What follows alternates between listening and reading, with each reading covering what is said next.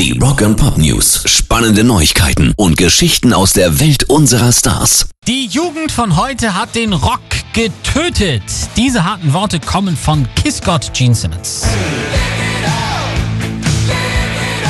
Und seine Begründung hat durchaus Hand und Fuß, muss man sagen. Als Streaming aufkam, habt ihr den neuen großartigen Bands, die im Schatten stehen, die ihren Tagesjob nicht aufgeben können, weil sie keinen Cent damit verdienen können, die Chance genommen, ihre Musik zu veröffentlichen.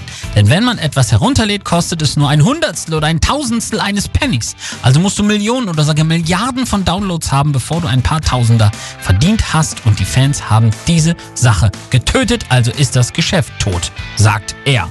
Soweit alles ganz richtig. Auf der anderen Seite brauchst du dank YouTube und Co. heutzutage auch keine Plattenfirma mehr, die du erst noch überzeugen musst. Von daher sehe ich da noch Hoffnung und nicht ganz so schwarz wie Gene Simmons. Rock and Pop News. Brian May hat eine ganz alte Aufnahme von einem der allerersten Queen-Konzerte gefunden.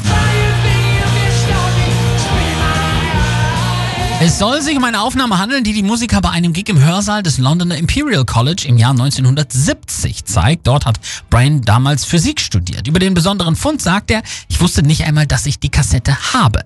Bislang galt es als allgemeiner Konsens, dass die Jungs ihren ersten Auftritt am 27. Juni 1970 in der englischen Grafschaft Cornwall hatten. Aber Brian May hat jetzt gesagt, nein, drei Wochen später erst, am 18. Juli. Und dieser Auftritt wurde offenbar aufgezeichnet und auf diese Kassette gespielt, die er jetzt wiedergefunden haben. Sie zeigen wohl auch Mike Rose, Gründungsmitglied und allererster Bassist von Queen, der nur wenige Monate mitgespielt hat. Was die Jungs jetzt damit machen wollen, haben sie noch nicht gesagt. Pairs Rock and Pop News.